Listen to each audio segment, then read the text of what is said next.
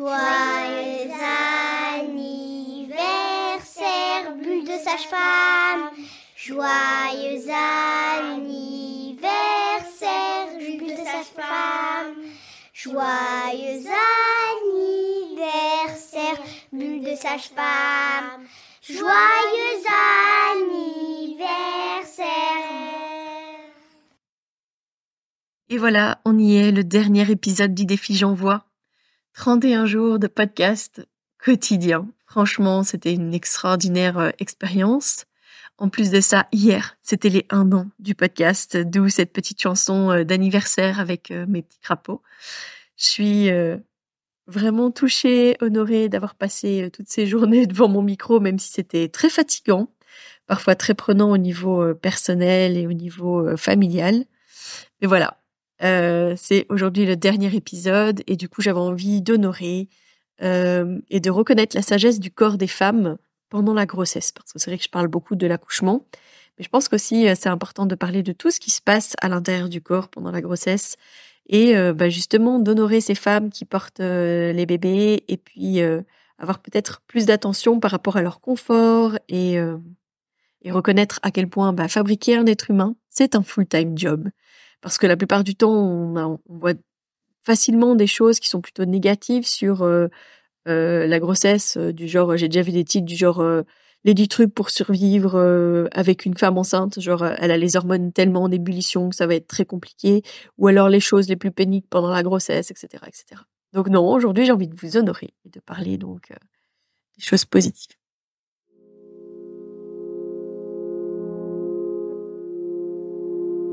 Bienvenue dans Bulle de Sage-Femme, le podcast qui déconstruit les croyances, démystifie les peurs sociétales, redonne toute sa place à la physiologie des femmes qui savent enfanter dans leur pleine puissance, mais aussi des bébés qui savent se mettre au monde. Ici, vous profiterez de l'expertise de sages-femmes pratiquant en dehors des hôpitaux, des accouchements à domicile ou en maison de naissance. Nous souhaitons que vous trouviez les outils, les informations pour que vous puissiez être les acteurs de la naissance de votre bébé, et ce quel que soit le lieu où vous avez décidé de l'accueillir. Mon nom est Mélissa Chambard, sage-femme, maman de cinq enfants. À chaque épisode, je vous partagerai mes astuces, mes bons plans, mon expertise, des anecdotes, mais aussi des témoignages de parents, de sages-femmes et des rencontres inspirantes autour de la périnatalité, dans la bienveillance, la force, la puissance.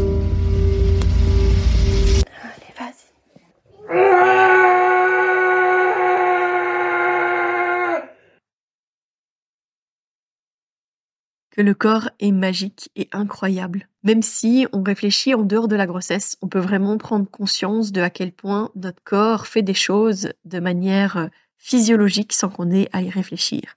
Pensez à votre rythme cardiaque, à votre respiration, à votre digestion. Tout ça se fait sans que vous ayez rien à faire, rien à penser. Et euh, ça fonctionne avec un certain équilibre sur tous les systèmes, que ce soit digestif, circulatoire, etc., etc même l'immunité. Moi, je trouve ça vraiment euh, extraordinaire.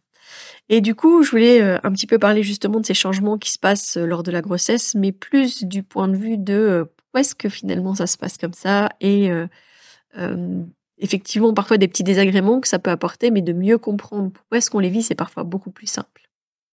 Alors, j'ai déjà parlé de ça dans le, sujet sur les nausées et les vomissements, mais j'ai parlé de cet odorat qui est exacerbé souvent chez les femmes quand elles sont enceintes dès les premières semaines de grossesse. Et euh, ça, peut être vraiment très handicapant et justement, ça peut créer beaucoup d'inconfort et des nausées, etc. Euh, alors, pourquoi est-ce que les femmes, elles ont cette capacité à sentir aussi fort? Eh Bien, je l'ai déjà expliqué, mais donc c'est l'augmentation du taux des bêta-HCG qui va permettre vraiment une meilleure vasodilatation au niveau du nez et euh, qui va vraiment jouer son rôle, on va dire, par rapport à la survie, dans le sens où le corps évitera de faire, où la femme va éviter en fait les aliments qu'elle pourrait manger et qui pourraient être potentiellement mauvais pour son bébé. Donc, instinct de survie, instinct de Cro-Magnon, et comme je dis souvent, bah, la femme elle est capable de déceler le truc qui est sur le point de tourner et que du coup elle mangera pas pour son bébé. Alors, au niveau des choses qui changent aussi drastiquement, quasi dès le début de la grossesse, c'est le fait que euh, au niveau cardiovasculaire, les choses vont vite changer. faire un bébé, bah voilà, ça, c'est pas de tout repos. Euh, quand je t'en parle à l'accouchement de marathon, etc. Mais pendant la grossesse, ce qui va se passer, c'est que euh, le débit cardiaque va augmenter et aussi le débit respiratoire. Tout ça pour subvenir justement aux besoins de la femme, mais aussi du bébé. Son corps, il travaille pour deux. Le volume de sang, il augmente et il passe de euh, 2 litres 6 à environ 3 litres 8. Donc, à partir de 34 semaines, euh, on est euh, vraiment avec un volume sanguin beaucoup plus important. Alors, ça explique notamment euh, ces histoires de hémodilution et donc de l'hémoglobine qui diminue dans les prises de sang qui peut être tout à fait euh, physiologique du coup. Donc il y a d'autres paramètres à surveiller que juste l'hémoglobine, mais c'est important quand même de le savoir. Mais donc il y a une augmentation de près de 50%, donc ça provoque vraiment une augmentation physiologique aussi de la fréquence cardiaque. Donc le cœur va battre plus vite parce qu'il y a un volume plus important à faire circuler et la fréquence cardiaque va augmenter, on dit environ de 70 au repos euh, en dehors de la grossesse jusqu'à environ 90 euh, battements par minute. Ce volume sanguin supplémentaire, ben, ça a aussi des désagréments évidemment au niveau oui, du système circulatoire. Il peut y avoir un retour veineux plus difficile et puis ça peut emmener ben, voilà, des varices, des hémorroïdes, euh, et alors le retour veineux plus difficile aussi peut créer parfois des malaises vagos parce qu'il peut y avoir avec la grossesse, le bébé qui prend plus de place, etc., une compression de la veine cave, donc l'utérus, le, bébé, le poids de l'eau, etc., va appuyer en fait sur les gros vaisseaux qui sont à l'arrière au niveau du dos et un moment peut sentir un état de mal-être. Donc c'est pour ça aussi qu'on conseille souvent aux femmes de dormir plutôt sur le côté que euh, sur le dos. Alors, avec le taux élevé de progestérone, donc euh, une hormone qui est produite euh, pendant la grossesse, ça va signaler aussi à l'organisme de respirer plus vite et plus profondément. Donc en fait, la femme enceinte, elle va expirer davantage de dioxyde de carbone pour maintenir un taux euh, faible en dioxyde de carbone. Et puis la respiration, elle va être plus rapide. La respiration plus rapide, la fin de la grossesse, ça peut aussi être dû à l'augmentation du volume de l'utérus qui va limiter en fait la capacité d'expansion des poumons. Il y aura moins de place pour les poumons pour, euh, pour s'ouvrir et s'expanser. Et euh, du coup, elles peuvent aussi avoir cette augmentation de la fréquence cardiaque et se sentir plus vite essoufflées à cause de ça. Donc l'essoufflement en début de grossesse, c'est assez courant justement avec cette augmentation du volume circulant. Et en fin de grossesse, c'est aussi très euh, courant, mais plus au niveau mécanique ça va aussi être responsable, euh, cette, euh, allez, le, volume euh, du ventre qui augmente et puis ce bébé qui vient sous le diaphragme va aussi augmenter plus fortement les femmes qui risquent d'avoir des brûlures d'estomac parce que bah, mécaniquement en fait l'estomac est refoulé aussi. Quand on regarde les photos, les vidéos qui peuvent exister sur internet, quand on voit comment les organes se placent pendant la grossesse, on peut vraiment comprendre que parfois ça peut avoir des sacrés désagréments. Donc voilà, comme je disais, une augmentation de la fréquence respiratoire et une augmentation de la quantité d'air inspiré et expiré. Alors, en parlant d'estomac, je ne sais pas si vous le savez aussi, mais les hormones produites pendant la grossesse, elles viennent changer en fait aussi le système digestif, notamment en ralentissant la, la digestion. Alors pourquoi? Tout simplement parce que ça va permettre d'aller puiser beaucoup plus fort, euh, plus profondément, etc., d'aller chercher les nutriments qui vont être nécessaires ok pour la maman parce qu'elle a besoin de continuer à être nourrie et nutrie, mais aussi pour son bébé. Donc euh, c'est pour ça aussi qu'on dit souvent qu'on doit considérer les femmes enceintes comme ayant l'estomac plein parce que l'hormone entraîne un ralentissement de la digestion dès le départ. Elle cause aussi euh, ces hormones le relâchement des muscles de la cardiaque, qui est le muscle qui euh, ferme en fait l'estomac, et donc on peut aussi avoir plus de brûlure d'estomac à cause de ça, parfois dès le début de la grossesse. Et donc pas seulement à cause de la mécanique et de cette, euh, ce diaphragme qui remonte et qui repousse l'estomac. Mais du coup, avec ce ralentissement du système digestif qui prend plus de temps, on a aussi plus de risques de constipation euh, chez les femmes enceintes. Donc c'est aussi important d'avoir des, éléments qui vont être riches euh, pour pouvoir en fibres, pouvoir aider à la bonne digestion et puis surtout consommer de l'eau en quantité suffisante. En parlant d'eau, les voies urinaires, euh, comme le cœur, ben, en fait, les reins travaillent plus au cours de la grossesse puisqu'ils filtrent plus de volume de sang, puisqu'il y a plus de sang chez la maman, mais aussi parce que euh, le sang va transporter à la fois les toxines qui peuvent être éliminées de la maman, mais aussi du bébé, d'où euh, en fait le travail pour deux.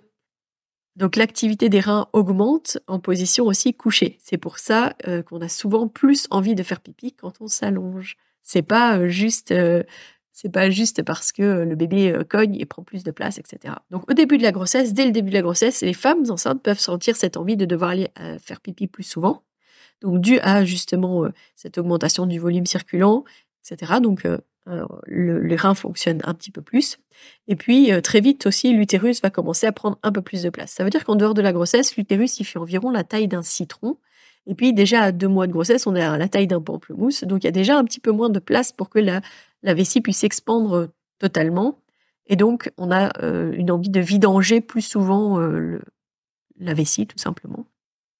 Euh, quand on arrive au deuxième trimestre, souvent ça, ça se calme un petit peu. Mais par contre, au troisième trimestre, à nouveau, c'est beaucoup plus fort.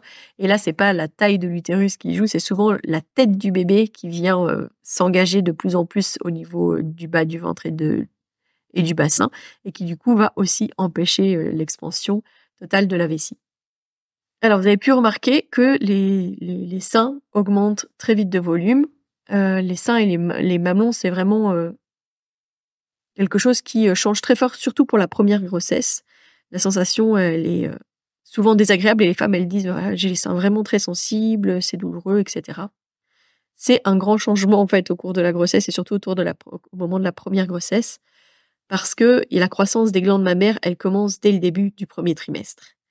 Euh, et donc, ça va énormément travailler à ce niveau-là. Et pourquoi? Tout simplement parce qu'on sait maintenant que dès la deuxième partie de la grossesse, la femme, elle est déjà susceptible d'avoir des pertes de colostrum et elle est capable, si jamais son bébé naît prématurément, d'avoir du colostrum en suffisance pour lui et ensuite de pouvoir mettre en route sa lactation.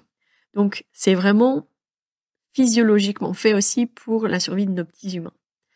Euh, en plus de ça, au niveau des seins, euh, les femmes, elles remarquent souvent une hyperpigmentation au niveau des mamelons et de l'aréole. Euh, parfois l'aréole qui s'agrandit aussi. Pourquoi? Parce que bah, tout simplement le nouveau-né il voit pas grand-chose et en fait il voit surtout par contraste. Et donc c'est comme une cible pour lui dire "Eh, c'est par là, c'est par là." En plus de ça, il y a au niveau de l'hyperpigmentation, il y a parfois il y a parfois cette linea negra, la, la, ligne brune qui va euh, du pubis jusqu'à euh, jusqu'à l'ombilique euh, qui est comme aussi euh, un chemin tracé pour guider le bébé, pour lui dire c'est par là. Et la troisième chose, et ça j'en ai déjà parlé plusieurs fois, mais donc c'est ces euh, glandes de Montgomery qui sont parfois plus gonflées en fin de grossesse, donc c'est ces petites boules qui apparaissent autour du mamelon. Ces, petites glandes sépacées, en fait, elles vont produire une sécrétion qui va permettre de lubrifier les mamelons. Et en plus de ça, ça a une odeur qui est similaire au liquide amniotique, et donc ça va attirer le nouveau-né et le guider vers le mamelon. Donc la ligne lui dit c'est par là. Les mamelons sont bien marqués pour euh, aussi dire ah, c'est par là et l'odeur guide le bébé jusque là. Magnifique le corps. Alors, j'ai déjà parlé aussi un petit peu de ça, mais le fameux baby brain. Donc, parfois, on, peut avoir vraiment des mots euh, vraiment pas sympathiques envers les femmes enceintes en lui disant ouais, t'as vraiment le syndrome du neurone unique, euh, comme si euh, elle, oublie les choses, elle a des difficultés à retenir ou euh, elle, va dans une pièce, elle sait plus ce qu'elle voulait, elle repart, etc. On oublie tout, on sait plus orthographier, on perd ses mots, etc. Ben, ça s'appelle le baby brain ou le mommy brain ou le mom brain. Enfin, encore, euh, il y a plein de, dénominations différentes. Mais en gros, qu'est-ce que ça veut dire? On sait maintenant que, en fait, il y a un recablage réel au niveau du cerveau des femmes enceintes un recablage euh, au niveau des synapses, etc. Donc en fait, la structure même du cerveau va changer pendant la grossesse. Et c'est parce que on a ce mommy brain, ça va aider en réalité à ce que euh, la femme soit en capacité euh, de pouvoir répondre aux besoins intenses d'un nouveau-né. Donc c'est bien fait en fait. Et tout ce changement de structure qui va aider à ce que ce soit plus facile de lâcher prise et que ce soit plus facile de subvenir aux besoins du bébé et de créer du lien. Ces changements euh, au niveau des structures euh, du cerveau, on peut parfois encore les observer deux ans après la naissance du bébé. Alors ensuite, euh, je voulais vous reparler à nouveau de la relaxine, donc cette hormone qui est sécrétée pendant la grossesse notamment par le placenta, mais aussi euh, par euh, d'autres, par les ovaires notamment. Ça va permettre en fait d'assouplir les ligaments de l'utérus. Donc vous savez que le bébé il va grandir, l'utérus aussi, et que l'utérus, bah, il n'est pas tout seul à se balader dans, dans le bassin et dans le ventre des femmes, il est quand même maintenu par des ligaments. Et donc le fait d'avoir cette sécrétion de relaxine, ça va aider à l'étirement c'est le moment en fait où les femmes elles sont un peu plus hyperlaxes. Ça va permettre donc euh, de laisser le bébé grandir, mais ça va aussi permettre au bassin aussi de se préparer à l'accouchement. Euh, c'est aussi euh, cette hormone qui est parfois responsable des douleurs bien connues de la grossesse, notamment cette sensation de gêne au niveau du bassin quand on marche, hein, cette de claudication, cette sensation qu'on sent que ça bouge au niveau de la symphyse pubienne. Elle va aider, en fait, cette hormone, c'est vrai, elle peut arriver assez tôt, parce qu'on en parle souvent pour, euh, enfin moi j'en parle souvent au troisième trimestre, mais les femmes parfois elles me décrivent ces sensations-là bien plus tôt. donc bah peut-être que justement c'est pour l'aider au niveau de la gestion, euh, de l'étirement euh, des ligaments aussi de son utérus. La relaxine, ça va vraiment aider la maman clairement au niveau du bassin, etc. pour gagner quelques millimètres par-ci, millimètres par-là au moment de la naissance.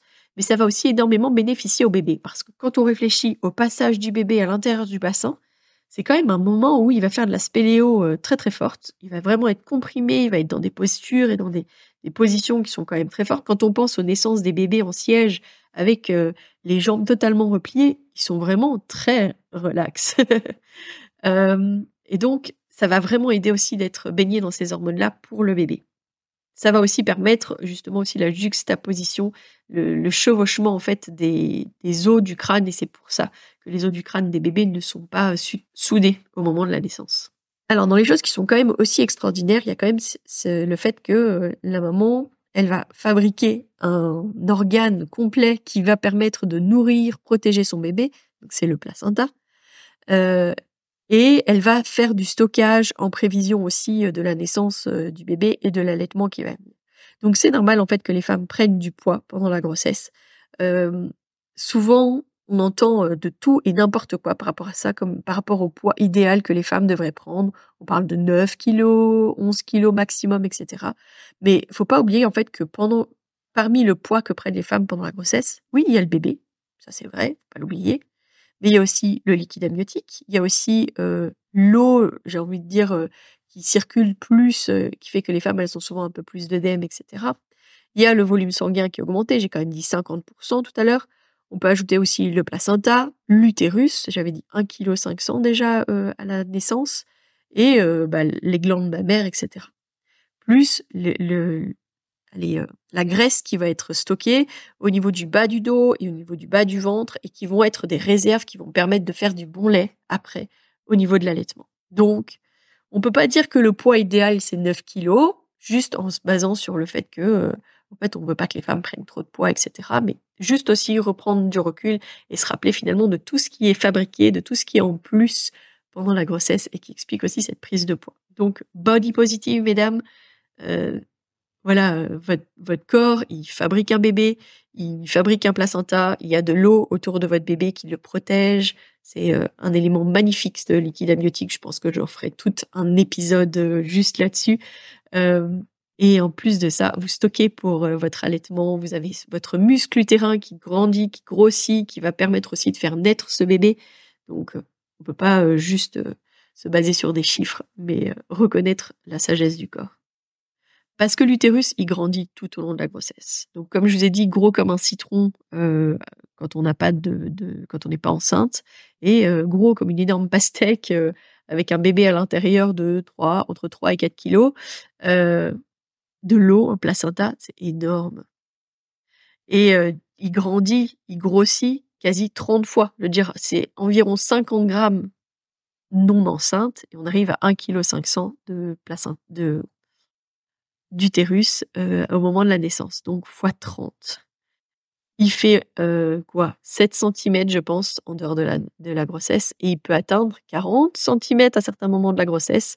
Euh, et puis en général, on est autour de 34 au moment de la naissance. Ça va dépendre de la taille du bébé, de comment il est mis, etc. Donc c'est très très fort.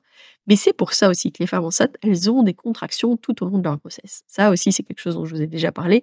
Mais le fait que on a ce mythe des contractions, que pour le travail, etc. Ou alors on parle des Braxton X ces fameuses contractions un peu plus douloureuses, mais qui ne sont pas en fait des contractions de travail. Mais dans la réalité, les femmes contractent tout au long de leur grossesse, dès le début en fait, parce qu'il va falloir qu'elles fassent grandir l'utérus, faire grandir la maison qui va accueillir le bébé.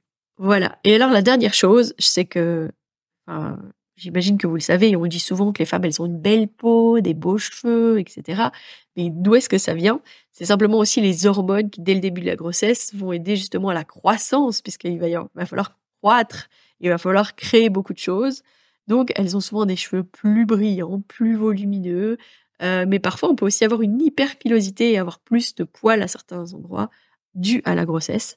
Euh, par contre, c'est vrai que quand euh, l'accouchement arrive, cette chute hormonale, elle peut avoir un effet sur la perte de cheveux notamment. Mais bah pour ça, il y a des super compléments alimentaires aussi qui peuvent qui existent sur le marché, et notamment ceux de chez Jolie Mama. Je vous mettrai le lien en description.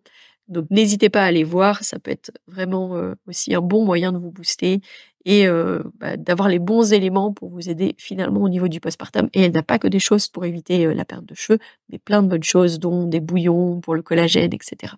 Donc vraiment, allez voir un petit coup, allez jeter un petit coup d'œil euh, sur sa page, sur son sa page Instagram certes, et puis son site internet.